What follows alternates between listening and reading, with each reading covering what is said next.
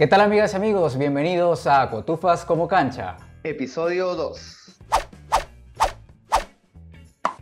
¿Qué tal amigos? Estamos muy contentos de estar aquí una vez más en este episodio número 2 de Cotufas como cancha. Muy contentos de poder regresar y de haber sentido todo el apoyo de todos ustedes en el primer episodio que dimos de este especial de Halloween. Jonathan, ¿cómo te encuentras? ¿Cómo estás? ¿Qué tal? ¿Qué tal has pasado estos días? Muy bien, eh, viendo en este caso los comentarios y las personas que nos apoyaron durante este primer episodio, de verdad agradecidos por la difusión y por el apoyo. Aquí estamos una vez más en este segundo episodio para hablar de cine, porque para eso fue creado este podcast Cotufas como cancha, el mejor acompañante para disfrutar definitivamente una película, una serie. Lo es la cancha, la cotufa, los pochoclos, como ustedes quieran llamarlo de su país. Y, y mira, y y, te cuento que en este lanzamiento hemos tenido muy buena recepción por parte de todos nuestros colegas, amistades que nos han apoyado. Por ahí me escribían, oye, pero ¿qué significa Cotufas como cancha? ¿De qué hablaron en el primer episodio? Bueno, yo les invito a todos ustedes que recién se enganchan a buscar el primer episodio. Se encuentra disponible en YouTube y Spotify y van a ver todo lo que hablamos acerca eh, del cine de terror y el especial que fue de Halloween, ¿no? Porque ahora venimos con un temita nuevo que yo sé que les va a gustar. Un tema muy amplio, por así decirlo, ya que tuvimos que, digamos, enumerar pocas películas. Este tema creo que va a dar para mucho más. Después cuando lo terminemos, obviamente, vamos a hacer una encuesta para saber qué películas quizás faltaron y si le damos continuidad a este tema. Es precisamente estas películas que fueron relacionadas a libros un tema quizás muy amplio. Sí. Difícil y amplio. Difícil en qué punto, Jonathan. Difícil en el que quizás eh, los libros son. El, tema de la lectura es muy extensa, ¿no? Sabemos que en el cine se adapta la cuarta parte de libros, de sagas, y de extensa de tocar porque las películas que han sido adaptadas de libros son muchos. lo que vamos a comentar el día de hoy es el 2, por, el 2, por, el 2 de 100, ¿no? Pero obviamente es un tema también muy divertido porque ampliamos en SAS, en franquicias muy conocidas, pero ojo, no todo es color de rosa también. Hemos tenido nuestras adaptaciones un poco, un poco tristes, un poco malas, que de repente no han funcionado tanto en taquilla, pero aquí en Consofas como cancha obviamente vamos a hablar de lo bueno y de lo malo en las adaptaciones al cine de libros y sagas muy conocidas. Precisamente libros adaptados al cine, hablaremos de cuáles fueron las más exitosas, cuáles quizás no se le pudo dar continuidad a su saga. Hay mucho de qué hablar en este tema.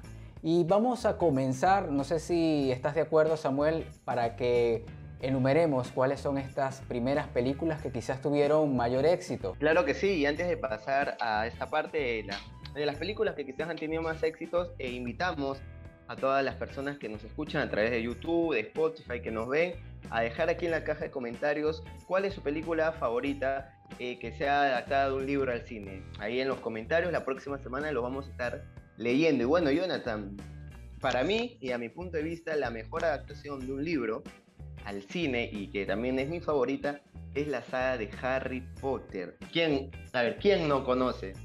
El niño que vivió. Harry Potter. Exactamente. El niño que vivió. Eh, hay muchas opiniones encontradas con respecto a si eh, las películas fue una adaptación fiel al libro, obviamente, de J.K. Rowling. Más sin embargo, eh, creo que el, mayor número de fans está, digamos, conforme, porque si no fue un 80%, creo que fue fiel con respecto a la adaptación que se hizo al cine. No podemos decir que es un 100% porque sabemos, para los que hemos leído el libro, hay ciertos eh, aspectos que no fueron llevados a la pantalla, pero sí llevo la esencia de lo que es este niño mago y toda esa vivencia que tuvo eh, en este colegio de magia y hechicería. Harry Potter es una de las películas que obtuvo mayor éxito. Su película, eh, la octava precisamente del libro eh, Las Reliquias de la Muerte fue la que obtuvo mayor éxito, tuvo mayor ganancia de estas ocho películas. Recordemos que fueron siete libros. Sin embargo, el séptimo fue dividido en dos, Las Reliquias de la Muerte parte 1 y La Reliquia de la Muerte parte 2. La película o la franquicia es distribuida por nuestros amigos de Warner Bros., los cuales hicieron un gran trabajo. Y como tú lo has dicho, consta de ocho películas, las cuales están llenas de fantasía, magia y, obviamente mucha hechicería, ¿no? Yo creo que enlistar las películas trae mucha nostalgia. Quien no ha visto en su niñez el inicio de la saga, ¿no? Con, con Daniel Radcliffe como, como el reconocido Harry Potter, ¿no? Por ahí quien no se enamoró de Emma Watson, presente. Hermione. Eh, Hermione, ¿no? Eh, su gran acompañante Ron Wesley y todo el cast que, que, que confraternizó durante estos años que grabaron la película, ¿no? Eh, tenemos ahí en el 2001 con el arranque de la piedra filosofal, la cámara secreta, el prisionero de Azkaban, el cáliz de fuego, la orden del fénix, eh, el príncipe mestizo, la religión de la muerte 1 y 2. Y yo te digo y te pregunto, ¿cuál es tu favorito? La acabas de mencionar, el misterio del príncipe es mi favorita. Eh, quizás dirás porque ocurre una para no espolear, para si hay alguna persona que todavía no ha, no ha visto alguna de las películas de Harry Potter, si todavía existe, quizás porque entre gustos y colores quizás hay personas que, que no le guste, pues porque es respetable. Eh, ocurre una trágica muerte que, que, quizás marca este, este panorama sombrío y que abre las puertas a, a la parte final de esta saga de Harry Potter. Es una de mis favoritas, se descubre eh, lo que es la vivencia de uno de los personajes que quizás se creía que era villano y resultó ser uno de los héroes ya que era prácticamente quien protegía a Harry Potter y eso de verdad que me gustó cómo fue tratado en esta película de, del niño mago. Yo me quedo con, bueno, tengo acá una disputa interna, pero yo me quedo con Harry Potter 2. Creo que la cámara secreta para mí es un clásico. Hay muchas cosas muy interesantes, el desenlace también, eh, cómo narra la historia, esos, esos, esas pistas que te va dando a lo que quiere llegar la franquicia. Y también me quedo con la segunda parte de la reliquias de la muerte. Creo que es un desenlace muy interesante, muy dramático. Se le habrá podido quizás añadir un poco más de acción al, al final de la historia, creo yo, eh, porque por ahí como que algo anda reprimido, pero en, en, líneas generales creo que cumple, creo que cumple y bueno, para nada, creo que hasta ahorita es una de las series en la cual yo, de las películas en las cuales yo podría seguir maratoneando, porque ya lo he hecho en las últimas semanas. La franquicia aún sigue viva, y es que en el 2016 con Animales Fantásticos, sin de encontrarlos, la llama de Harry Potter renació eh, marcó una segunda parte con Animales Fantásticos, Los Crímenes de Grindelwald y el próximo año, imperdible, Los Secretos de Dumbledore. Eso no me la pierdo. Así es, tendremos mucho más de este mundo mágico que se ha extendido. Aparte que en cuanto a libros, no sería el último, Las Reliquias de la Muerte, sino que El Legado Maldito continúa las vivencias de Harry Potter. No sé si tú has leído ese libro, si has tenido la oportunidad. Este libro que que nace precisamente de la obra de teatro. Su origen fue una obra de teatro y fue ya añadido a parte de estos libros que acompañan la saga de Harry Potter. Y otro dato curioso también, no sé si lo conocías, es que Robbie Williams, el actor precisamente, él le gustaba muchísimo esta saga de, Harry Potter, los libros, y él se ofreció para interpretar a Hagrid totalmente gratis, pero fue rechazado. ¿Y te imaginas a Robbie Williams como Hagrid? Ya me lo imagino, pero yo creo que el, actor que el actor que da pie a este personaje icónico de la saga lo hizo muy bien. No le cambiaría nada, totalmente no le cambiaríamos nada a la película tal y cual como está, pero es un dato curioso que no pudiéramos dejar pasar. Y otro de las de los libros, ahora franquicias que ha llegado a la sala de cine, es eh, la versión de Juego de Tronos de los millennials del año 2000, yo me refiero a, al Señor de los Anillos, ¿no?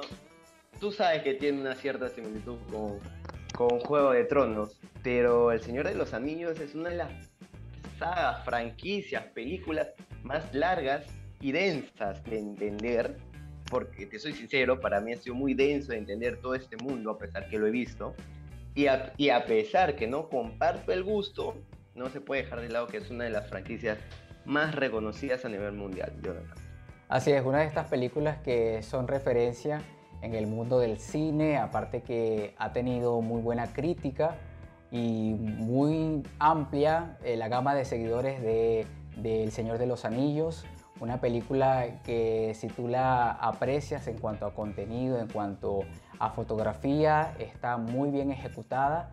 Esta película tuvo su primera versión o adaptación, por así decirlo, pero fue en animación en el año 1978. Es decir, que esta fue la primera vez que pudimos ver eh, como audiovisual al Señor de los Anillos.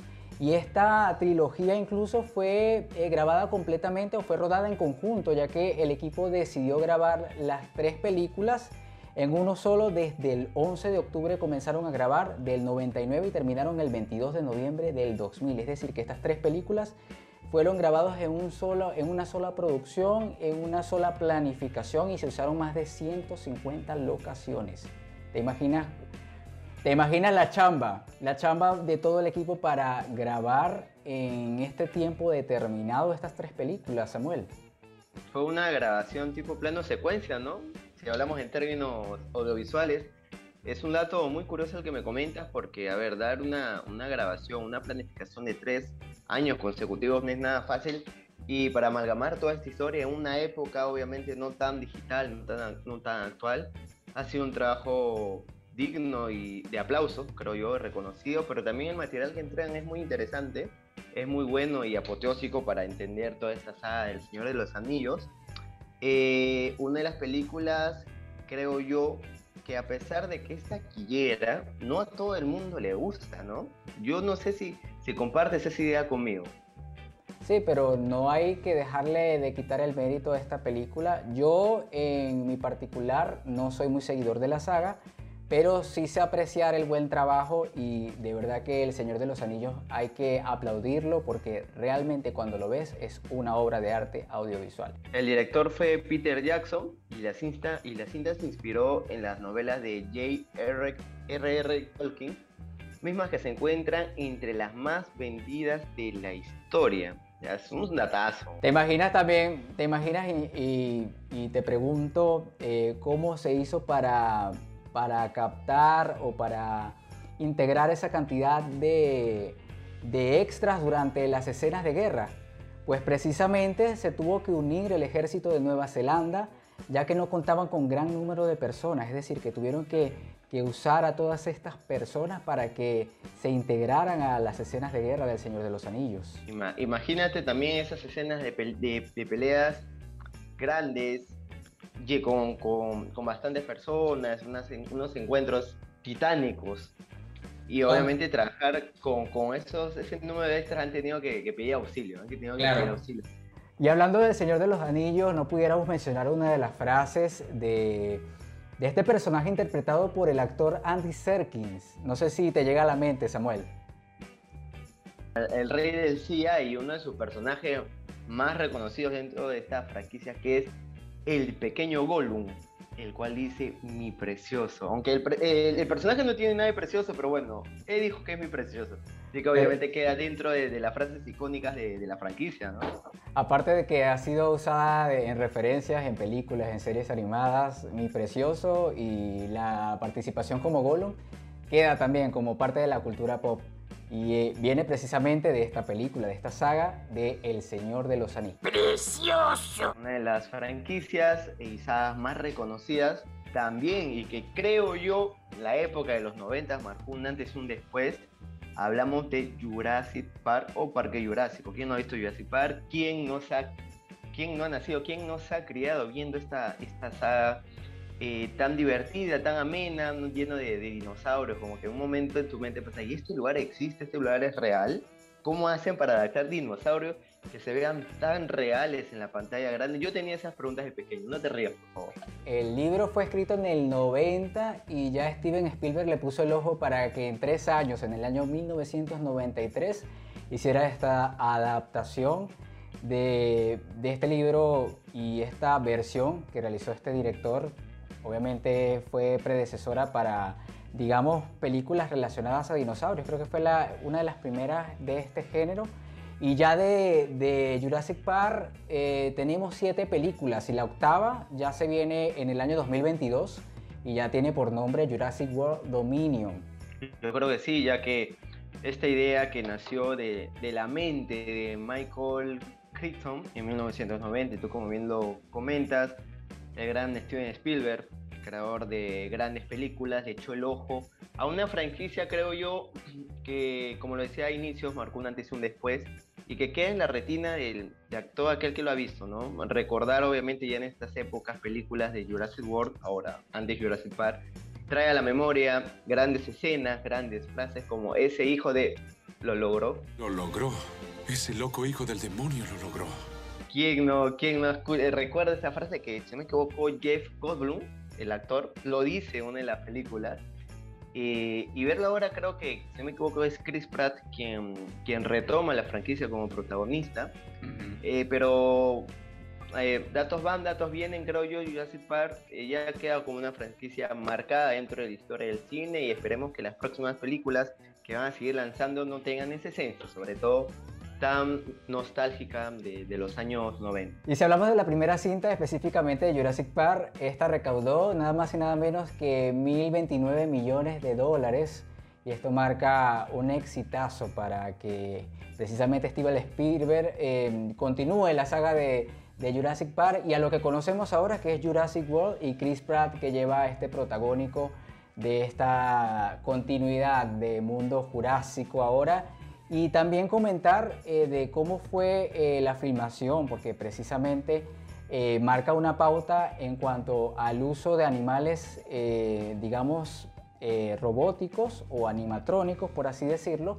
Y es que la primera película específicamente muestra solamente 15 minutos de metraje con dinosaurios, siendo más preciso 9 minutos rodados con animatrónicos y 6 minutos de dinosaurios creados digitalmente desde, eh, en este caso, el equipo de producción de Jurassic Park en el año 1993. Como dato curioso para saber un poco de, cómo fue la filmación de esta película que eh, se convirtió en un hito en cuanto a películas de este género. Bueno, Jonathan, también no podemos dejar de pasar de lado una de las películas más reconocidas dentro de la historia del cine, ya una de las épocas más actuales como Alicia en el País de las Maravillas, para todo aquel que no lo sabe, también es un libro un libro y que en el 2010 Tim Burton volvió a cultivar al mundo con una de las películas más reconocidas como lo comentaba en algún momento. Jonathan, ¿qué recuerdas tú de esta película? Hablamos de esta versión del año 2010 y es porque se ha convertido en una de las más exitosas.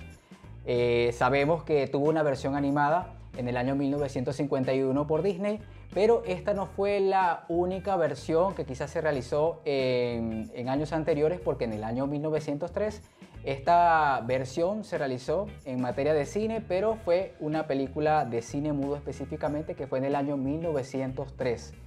El autor de este libro de Alicia en el País de las Maravillas es Lewis Carroll. ¿Y quién nos recuerda la, actuación de Johnny Depp como el sombrerero loco y haciendo de las suyas en esta nueva versión? que podría decirse que es como la continuidad ¿no? de, la primera película de Disney del año 1951 porque nos trae a una Alicia de 19 años que vuelve al País de las Maravillas. Eh, vale recordar que, como tú lo comentabas, una de las primeras, primeras adaptaciones dentro del cine mudo, años, años, muy atrás. Ese dato no lo sabía, ese dato del año 1903, incluso lo vamos a ver en pantalla para que vean más o menos de qué se trataba y este, las personas que nos estén escuchando también en Spotify puedan acercarse a YouTube, a nuestro canal en Cotufas como Cancha y ver parte de las referencias que estamos comentando y documentarse un poco. Así ustedes aprenden y nosotros también con respecto a la historia del cine. Importantísimo conocer también y ver lo que estamos eh, conversando en este, en este podcast. Te voy, a, te voy a dar un par de, de curiosidades dentro de esta película del año 2010 uno de ellos es que para reflejar mejor los cambios en el estado de ánimo del sombrero loco, eh, la ropa fue retocada digitalmente en postproducción. Todos sabemos que la magia de postproducción es, es inminente, ¿no? Es una de las, de las etapas de la realización del cine eh, más difíciles, pero también más influyentes en la culminación de una historia. Otro de los datos curiosos que te puedo dar es que la pajarita del sombrero loco tiene la cabeza de Jack Skellington de Pesadilla antes de Navidad de 1993 por todas partes. ese dato es muy minucioso, muy minucioso porque hay que hacerle zoom a la, a la imagen. y otro de los datos que yo te puedo dar es que ganó dos Oscars dentro de tres nominaciones. ¿Cuáles son ellas? Mejor diseño de arte y mejor vestuario, pero perdió en los mejores efectos especiales contra Origen. ¿Quién hizo Origen? Christopher Nolan. Ahí te la dejo. Tim Burton también eh, dando esa característica en sus películas que a pesar de que es, una historia, digamos, eh, infantil, le da ese toque oscuro que, que, lo hace característico ¿no? en todas sus obras. Y Johnny Depp obviamente es uno de sus actores quizás favoritos para interpretar sus papeles. Aparte que está Elena Bonham Carter, que es su ex esposa actualmente, eh, y quien hizo también el papel de la Reina Roja, la Reina de Corazones, y magistral en sus papeles, una de mis actrices favoritas, que la pude ver tanto en Harry Potter, eh, varias películas de Tim Burton, eh, también Charlie en la fábrica de chocolates, por mencionar algunas. una actuación magistral. Y también para hablar un poco de datos curiosos, es que esta película es utilizada y referenciada en diferentes obras, y no solamente cinematográficas, sino también musicales. Eh, Alicia en el País de las Maravillas me hace recordar una, una canción de Gwen Stefani, What You Waiting For, que, que utiliza como referencia también en este video musical Alicia en el País de las Maravillas. Y también en Matrix, no sé si en Matrix 1, tú recuerdas que a Neo se le dijo que debe seguir al, al conejo blanco precisamente en una de estas escenas principales, cuando comienza y, y, hace ese primer encuentro con The Matrix. No sé si recuerdas esa escena, bueno, se hace referencia también a que debe seguir a este conejo blanco y obviamente tiene que ver con Alicia en el País de las Maravillas. Lo muy, lo muy bonito y rico que tiene el cine, ¿no? Es esta, esta inteligencia de los directores para adaptar referencias de películas clásicas en películas actuales. Creo yo que es una de las aristas por la cual yo me siento muy atrevido por el cine. Hablando de, de Johnny Depp, eh, ya para terminar el tema, eh, es, esta es la séptima película eh, que trabaja Johnny Depp con Tim Burton. Es la séptima. Ahora no recuerdo si después de esta viene otra, sería este, riesgoso y, y, me podría equivocar, pero esta como tal, en el 2010, él estuvo trabajando con Johnny Depp en una séptima película. Pero hablando de Johnny Depp y Tim Burton, ¿cómo olvidar otra de las franquicias más reconocidas en lo que también son historias eh, llevadas al cine? Charlie, la fábrica de chocolate. O sea, por favor, por favor, ubicación con esta película. Charlie, la fábrica de chocolate, dirigida por Tim Burton y protagonizada por Johnny Depp y Freddie Hitmore, cuenta la historia relatada en la novela titulada Charlie, la fábrica de chocolate, escrita por el novelista británico Roald Dahl. Tremenda película. Aparte de, que siempre, de que siempre eh, lo que comentaba, Tim Burton le da esa característica oscura. Mágica. Y mágica. entre oscura y mágica. Es así, entre colorido y, oscuridad. Tiene esa combinación extraña de que te atrapa, ¿no? Y eh, Charlie la fábrica de chocolate Obviamente, a pesar de que no es la primera adaptación al cine de esta obra literaria, ya que la primera fue en el año 1971 y sabemos que próximamente vendrá otra nueva versión de lo que es la vida de Willy Wonka. Y estaremos sabiendo más de este personaje, cuáles fueron sus inicios y pues tendremos que hablar mucho más de, este personaje. ya hubo un primer vistazo a esta película que va a, estudiar un poco y a darnos a conocer eh, los orígenes y la historia de Willy Wonka y quién más que no lo va a interpretar, Timothy Chalamet, ¿no? El actor del momento, uno de los protagonistas de Doom. Y creo yo que muy aparte ya salieron las imágenes hace un par de semanas, va a ser un buen papel. Johnny Depp estaría orgulloso. Incluso hay, que hay imágenes que ya se han filtrado incluso de, de, canciones. Eh, para esta película, en fin. Ahora eh, está en boga las filtraciones, ya no sabemos qué es real y qué no, porque las filtraciones están por las redes sociales que en parte ya nos adelantan qué veremos. Así que vamos a estar muy pendientes de cuáles serán los avances oficiales de las películas para obviamente eh, no estropear la sorpresa que nos tienen preparado tanto los directores y el equipo de producción que ofrecen quizás eh, mucho más en su trabajo para que nosotros pues podamos disfrutar de un trabajo de calidad y no malograr, por así decirlo, lo que esas sorpresas que nos tienen preparados a todos nosotros. Retomando el tema, como tú lo dices, eh, unos datos curiosos de Charlie y la fábrica de chocolate. Eh, una que acabo de, enterarme justo ahorita, justo ahorita me acabo de enterar. A ver, Nestlé, Nestlé, no la leche condensada, previó 1850 barras reales de chocolate para la película. Oye si yo hubiera estado ahí, mi gastritis hubiera estado feliz. ¿ah? Si yo hubiese estado allí, si yo hubiese estado allí, yo creo que no consiguen mil de esas 1850. Se pierden, por ahí se, pierden. Se pierden y nadie sabe. ¿Cuántas barras de chocolate previó Nestlé para la filmación de la película? Otro de los datos es que el barco de la fábrica de Willy Wonka tomó 20, escucha bien, ¿ah? 20 semanas para, para producirse. 20 sea, imagínate cuánto tiempo nomás tomó el barco, eh, el barco de la fábrica de Willy Wonka. Increíble lo que hicieron con esta película. Y quién no hubiese querido ganarse esa entrada a, ese, a esa fábrica de maravillas de Willy Wonka. Eh, creo que uno siendo niño hubiese deseado estar ahí y, tener ese privilegio que tuvo Charlie precisamente para, para conocer a, Willy Wonka. Y mira, este Jonathan, no sé si recuerdas la época en que se utilizaba VHS para ver películas, ya te hablo de tiempo. No, yo soy muy chivo. Yo soy muy no, No, yo no cuando metías tu, tu, tu cassette en VHS, yo te voy a decir que esta fue la última película producida para VHS por los estudios Warner Bros.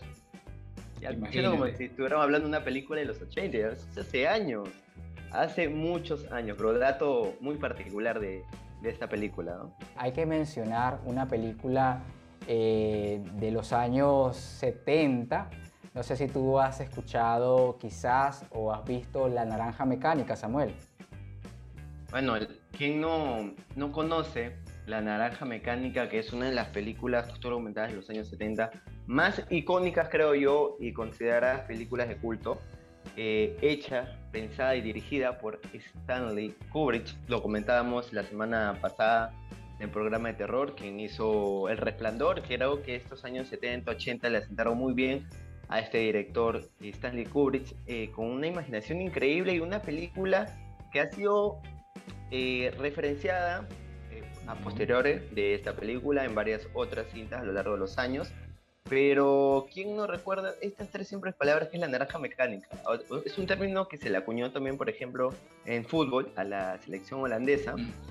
Eh, pero, a ver, A Clockwork Orange o La Naranja Mecánica en Hispanoamérica y España es una película anglo-estadounidense de ciencia ficción de 1971. Ya lo comentábamos que es producida y dirigida por Stanley Kubrick y durante su lanzamiento se convirtió en la cinta más polémica de la historia del cine, siendo así el trabajo más arriesgado y reivindicativo de su director. Aparte que Stanley Kubrick tiene esa particularidad de usar simbolismos que quedan en el colectivo. Pasó también con El Resplandor, eh, pasa con eh, ciertas películas que, que él dirige y La Naranja Mecánica no se puede quedar atrás. Y hablando de la expresión de La Naranja Mecánica, eh, todos sabemos que, cuando escuchamos la naranja mecánica, pudiéramos nosotros enlazarlo a la selección holandesa de fútbol. Pero esta, esta expresión es londinense y, se refiere precisamente a rareza. Y como por ejemplo, eh, eh, se usa en frases en inglés, no lo voy a decir porque quizás me puede equivocar, pero en español quiere decir tan raro como una naranja mecánica.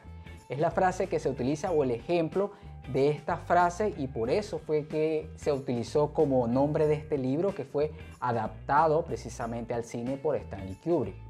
Es este, adaptación fílmica de la novela homónima de 1962 escrita por Anthony Burgess. La película fue filmada en el Reino Unido y relata, es muy interesante esta parte, es que relata las desventuras de Alex Delight, eh, interpretado por el clásico e icónico Malcolm McDowell, un delincuente juvenil cuyos placeres son, mira estos placeres, es un poco loco, escuchar música clásica, en especial y particularmente Beethoven, quien no escuchó Beethoven, el sexo, las drogas y la ultra, violencia, y el cual también lidera una pandilla.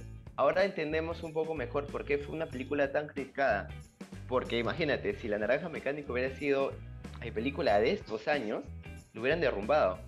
Es así, aparte, aparte que fue estrenada en el año 71 para ser específicos y esto le llevó a una clasificación X en Estados Unidos y para quizás suavizar un poco fue relanzada y editada para lanzarla precisamente en 1973 y se le bajó la clasificación a R para que pudieran este, disfrutarlos eh, con mayor permiso quizás en otros países y es una de las dos únicas películas clasificadas como X en un estreno original y nominada al Oscar a Mejor Película. La otra, como dato curioso, que también fue similar, eh, fue Cowboy de Medianoche, es otra película que fue clasificada quizás por, por su alto contenido sexual y violento. Y el origen del libro, específicamente, eh, se refiere a esta expresión londinense, como ya la estaba mencionado, ya que eh, denota rareza, y está basada en hechos reales, ya que una mujer embarazada en Malasia precisamente fue violada por cuatro soldados americanos en un, apagón y esto le permitió al autor de este libro inspirarse y crear este, esta narrativa. Sí, sí, sí. Justo tú comentabas que es una película y una historia inspirada en la vida real, que en 1994 una mujer embarazada fue violada por cuatro soldados americanos durante un apagón. Eh, obviamente muy crudo, muy crudo en realidad, pero que le sirvió como inspiración y vuelo al escritor para poder adaptar esta historia. ¿no? Más adelante Stanley Kubrick crearía una de las películas más icónicas y creo yo referenciales para todos aquellos que aman el cine de culto. No, no podemos dejar de pasar esta gran película eh, que creo yo cualquiera lo podría disfrutar. Qué bueno que se hizo en esos tiempos. Creo que si hubiera sido una película actual con esta este cristalismo que se vive actualmente, que un poco las personas se sienten ofendidas por, por etiquetas que se pone, hubiera sido una película que le hubieran dado de baja en una. No te soy sincero, le hubieran dado de baja en una. También por la visión que, que le dio Stanley Kubrick, eh, fue también eh, inspiración para otros actores y para interpretar otros papeles, como fue por el ejemplo de Heath Ledger, que se inspiró en este personaje de Alex, el protagonista de La Naranja Mecánica, y esta interpretación le inspiró a, lo que sería su papel del Joker en el año 2008, que precisamente le reportó eh, y fue merecedor a través de este papel de un Oscar, precisamente. Es muy, muy cierto. Qué, qué, qué bonito es encontrar ¿no? estos, estos datos curiosos y estas simbologías de películas clásicas. Creo, Jonathan, vamos a tener que dedicar un, un poquito más adelante un programa especial a películas clásicas, creo yo, sobre todo desde la época de 1900 hasta 1980. Hay mucho ahí por, por qué comentar. Y creo yo también que es, sí. Fue, difícil hacer, fue difícil hacer una selección de, de la cantidad de, de, libros adaptados al cine. Eh, una infinidad. Este podcast podría alargarse o incluso dividirse en partes, en diferentes episodios, pero eso va a depender de ustedes Sí, claro que sí, sí. Si este, nuestros oyentes y nuestros espectadores lo, así lo deciden, eh, vamos a hacer otros episodios pues relacionados a este tema. Y para ya ir avanzando un poco, también en las demás películas que tenemos en esta pequeña lista, eh, pudiéramos mencionar también el curioso caso de Benjamin Button. No sé si viste esta película, Samuel. La recuerdo muy bien y es que esta película tiene algo muy especial. Cuenta la historia de un hombre que en lugar de envejecer, rejuvenece con el paso de los años. No puede sonar un poco loco y trastornado, pero es tal cual. Dirigida por uno de mis directores favoritos, no lo puedo negar, David Fincher, protagonizada también por el guapísimo Brad Pitt y Kate Blanchett, que algunos también la conocen como Hela dentro de, las películas de Marvel. Eh, la película resultó todo un éxito pero ¿sabías que está basada en un cortísimo, pero cortísimo relato? ¿Tú lo sabes? Un relato del año 1922, imagínate, de 1922 hasta el 2008, que fue eh, el lanzamiento de esta película. Y no, esta planificación para adaptarla al cine no nació precisamente en ese mismo año ni dos años atrás. Esa eh, preproducción nació en el año 1992 se estuvo planificando incluso que el protagónico lo interpretaría John Travolta, pero fue en el año 2008 y a través de Brad Pitt que pudimos conocer este personaje y esta trama del curioso caso de Benjamin Button. Un caso muy particular, pero creo yo que aunque muy pocos sabían que es una adaptación, es muy interesante poder tratar de encontrar la simbología que tiene esta película, ¿no? Es muy clave saber que a pesar que el tiempo pasaba no envejecía, sino que el tiempo la hacía rejuvenecer. Creo yo que lleva un contexto muy claro para todas las personas que han visto la película. Y cómo no mencionar a F. Scott Fitzgerald. El curioso caso de Benjamin Button difiere significativamente de su adaptación a la gran pantalla. Obviamente, como lo decíamos al inicio, hay libros que no se adaptan 100% real a la pantalla, así que tiene ciertas diferencias pues la película ahonda mucho más en los detalles, nos amplía la información y sobre todo incide en la humanidad y la intimidad de esta película, ¿no? los sentimientos y la particularidad de la condición de Benjamin. Una película muy interesante y que aquí en Cotufas como cancha la recomendamos, para que ustedes también puedan saber de qué, qué estamos hablando.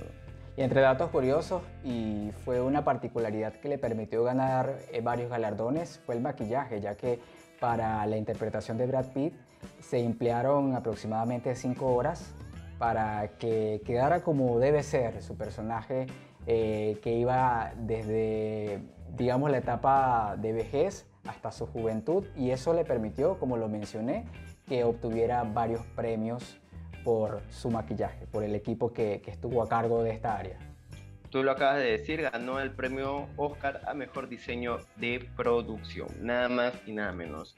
El curioso caso de Benjamin Button, como eh, dato adicional, lo puedes encontrar en la plataforma de Amazon Prime. Ahí lo puedes ver y disfrutar de una cinta muy, pero muy interesante. Y bueno, como comentábamos, eh, Jonathan es un, es un, momento de pasar a la parte menos top. Quizás aquí vamos a discrepar un poco con nuestros oyentes. Y es que también dentro de lo bueno existe lo malo y hay películas que no han sido taquilleras, películas que han sido obviamente que son libros adaptados al cine que no han tenido esa pegada, esa profundidad en taquilla, ¿no? Una de ellas, de esas películas, películas mencionadas, es La Brújula Dorada. Jonathan, ¿de dónde me sacó La Brújula Dorada?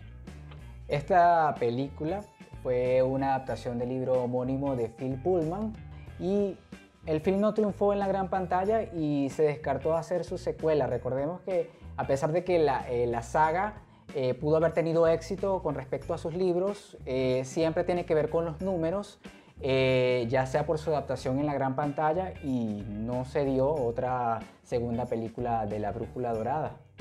Yo creo que para, una, para que una película tenga secuela y otra secuela y otra secuela y obviamente si son adaptaciones de libros que suelen ser amplios como las primeras películas que hemos mencionado, de igual manera tiene que tener ese, esa pegada o ese enlace con los espectadores en la primera, ¿no? Pero si bien es cierto hay películas que se adaptan, que no son muy buenas, pero que también son derrumbadas por la crítica y por la visión que tienen algunas personas, La Brújula Dorada toca temas muy punzantes, muy íntimos, es que por eso eh, quedó descartada una secuela y pasa a la lista como una de las películas menos taquilleras y menos pues llamativas dentro de este top de películas adaptadas de libros, ¿no? Jonathan, Aquí también hay otra, otra película, otra, otra, otra que, ah, Dios mío. Me, van a tirar tomates acá, pero lo tenemos que decir. La saga de Percy Jackson. ¿Qué, ¿Qué puedes comentar de eso? No tuvo mucho éxito en cuanto a taquilla, aunque yo pudiera defender la temática de Percy Jackson, ya que en cierto modo eh, yo soy, digamos, seguidor o, me gusta leer un poco con respecto a la mitología griega y es lo que tiene esta, esta saga. Sin embargo, eh, no le permitió, ¿no? Los números no llegaron y no se siguió la continuidad de Percy Jackson con respecto a estos libros. No sé si puedes comentarnos algo de las películas y, datos curiosos con respecto a esta. Bueno, podemos comentar muy bien de que Percy Jackson ya tiene dos películas en su haber, que es El ladrón de rayo y El mar de los monstruos. Pero parece que cada vez más le cuesta seguir con estas historias. ¿Por qué? ¿Dónde podemos encontrar el déficit? de repente la adaptación, de repente no tiene muchas cosas eh, que, atrapen entre relación de historia y película. O quizás no, fue fiel, o quizás no fue fiel eh, en su totalidad. Bueno, nunca, las películas, nunca las películas son fieles en un 100%, pero claro. quizás un porcentaje importante de que los fans quizás no, no, estuvieron de acuerdo a lo que fue esta adaptación al cine. Claro, pero ese es, es, lo, importante, ¿no? Eh, como se utiliza el, fan el fanservice. Nosotros, por ejemplo, un caso no muy lejano, eh, seguimos bastante quizás las películas de Marvel, DC, ¿no? Somos fans superhéroes y conocemos las historias que hay detrás. Cuando llega la película y sabemos y se, te ponen el título, ¿no? Por ejemplo, eh, Spider-Man y tal cosa, en, esa, en esa parte de abajo ya te está tirando la historia de un cómic. Si tú ves la actuación no es tal cual, entra el debate. Pero ¿por qué no lo hicieron? ¿Por qué cambiaron? ¿Por qué lo volvieron eh, eh, más versión Disney? ¿Por qué lo volvieron tan, tan mágico, tan, tan una, historia tan tranquila como por ejemplo ha pasado con las adaptaciones de Venom? Sabes que Venom es más sangriento en los cómics y en la pantalla grande eh, es muy pinky, por así decirlo, ¿no? Entonces, este, este es, el punto de quiebre que tienen las, las franquicias, que cuando no hay mucho fanservice, y a quienes ya conocen a profundidad la saga, es ahí donde viene el quiebre de las películas. Ya que cualquier persona que, que, sea fan de la saga de Percy Jackson o que haya leído alguno de sus libros, nos podría dar eh, quizás su perspectiva de por qué las adaptaciones en el cine pues no tuvieron el éxito esperado. Y lo que no le permitió, no le permitió eh, quizás tener otra, una tercera película, ya que sabemos que hay dos de, de esta saga. Y bueno, nos toca también esperar. Si sabremos un poco más de noticias, si es que se retoma en un futuro la saga de Percy Jackson. Otra película... Invitamos, invitamos, invitamos a todos los fans, ¿ah? a todos los fans de la saga de Percy Jackson, porque igual hay, a dejarnos en los comentarios por qué creen ustedes de que la saga de Percy Jackson no continúa de la manera esperada. No debe haber un porqué. Nosotros aquí no somos tan fans, fans, fans, fans de la de la franquicia, pero yo sé que hay de ver un porqué. Ahora, ibas a comentar la última película. Sí, y de esta, con todo el dolor de mi alma, debo agregarla en, esta, en este conteo quizás de películas que no alcanzaron el éxito en el cine, eh, adaptaciones de libros en el cine, pero que no alcanzaron ese éxito esperado y es Divergente, la saga de esta serie de libros escritos por Verónica Roth que precisamente tiene cierta similitud, eh, dicen algunos, eh, a los Juegos del Hambre y que eh, esta narra también una, digamos, una lucha de clases sociales dentro de esta Chicago distópica que pues no logró calar, no logró este, los números que esperaban. Se, se estrenaron tres películas, precisamente Divergente, Insurgente Leal, Leal eh, quería repetir lo que era esta fórmula de dividir, eh, que podría yo decir lo que nació con Harry Potter, si me equivoco me podrán corregir, eh, de dividir este último libro en dos películas. pasó también con, con, los Juegos del Hambre. Sin Sajo fue dividido en parte 1 y parte 2 y la fórmula querían repetirlo para Leal. Leal es el último libro de, de la saga de Divergente eh, querían dividirlo en base a Leal parte 1 y Leal parte 2. Leal parte 1 sí llegó a las salas de cine, sin embargo Leal parte 2 nunca vio la luz. Leal parte 2, eh, también para que no me vayan a decir, no, este no es el último libro de la saga Divergente, no es así. Eh, luego viene el libro 4, que si se podría decir es como un spin-off de, de, lo que es la saga de Divergente, porque narra la historia de uno de los personajes, la pareja de de, la protagonista de Divergente. Él narra sus vivencias a través de este último libro de Verónica Roth y ahí cierra la historia de, Divergente. Leal parte 2 eh, iba a ser, ya después de que no logró el éxito esperado, iba a ser adaptada a una película pero para televisión y hasta el sol de hoy no sabemos nada de, Leal, de, de Divergente de Verónica Roth. Es una de esas historias que se quedan en el camino, ¿no? Creo que Divergente trató de, trató de copiar, no del todo, pero sí a traer una esencia de, quizás por ahí, con temor a equivocarme, Harry Potter, eh, por ahí esencias de, de, de, llamar la atención a un público joven, porque mayormente estas historias van a un público joven, público juvenil, que si bien es cierto la primera te atrapa, obviamente que las secuelas también te pueden atrapar, pero no fue el caso de Divergente que no contó con el éxito esperado y pues por ende no entra dentro del top de películas taquiras basadas en un libro. ¿Algo más que puedas apuntar de esta película? Sí, yo, yo eh, creo en este caso, no soy, digamos, experto en el área, pero el error de quizás del equipo de producción y quien dirigió la película en ese momento fue alargar o quizás el hambre de, de seguir ganando más dinero a una historia. Quizás esa fórmula que querían que tuvo éxito otras películas lo querían hacer para, para, obtener mayores ingresos y creo que eso fue lo que eh,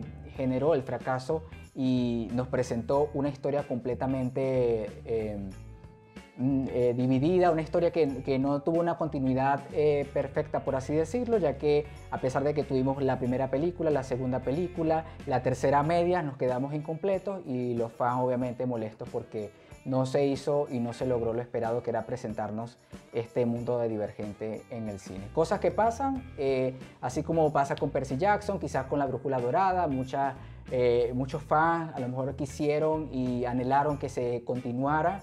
Las sagas no se logró y nos quedamos nosotros con los libros que están allí, están completos por así decirlo y tenemos la, historia eh, presentada hacia nosotros para volverla a, recapitular y volverla a, repetir cuantas veces queramos.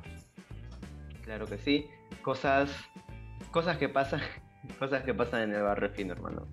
Eh, siempre hay, siempre hay películas buenas, siempre hay películas malas, obviamente que las, las opiniones o las ideas o el concepto de películas varía de acuerdo a la persona, pero creo yo que aquí hemos tratado de dar una idea no tan amplia porque sí, tomaría horas de horas hablarlo, pero sí interesante saber qué películas sí han tenido adaptación dentro de, o mejor dicho, aceptación dentro de la adaptación de libros al cine, como también las que no por ahí han flaqueado, ¿no? Yo le voy a jalar la oreja al guionista porque eh, no veo por aquí a mi, a mi Maze Runner, yo me voy a ir triste, me voy a ir triste con el guionista le voy a jalar la oreja, porque no lo ha puesto y yo aquí soy fan de la, de la franquicia. Lo voy a jalar de oreja, definitivamente. Aquí, puede, aquí puedes desahogarme un poco con, la saga de Divergente, de, de, haberme presentado incompleta la historia. Se nota que te has defadado peor que un, un, tema amoroso, pero está bueno, está bueno. Aquí tratamos de tomar eh, cartas en el asunto cuando se trata de una película y también de, divertirnos ¿no? al, al momento de comentar. Y bueno, creo que esto ha sido el final de, de este episodio, episodio uno, porque vamos a seguir tocando en algún momento más libros, más historias adaptadas al cine, para hacer dos, tres, cuatro, cinco, seis, entre varios episodios de este bello podcast que poco a poco va a ir creciendo con, con, temas muy variados, porque no solamente nos vamos a enfocar en festividades, en libros, en películas, ya se vienen más sorpresas que van a ver en estas semanas, ¿no?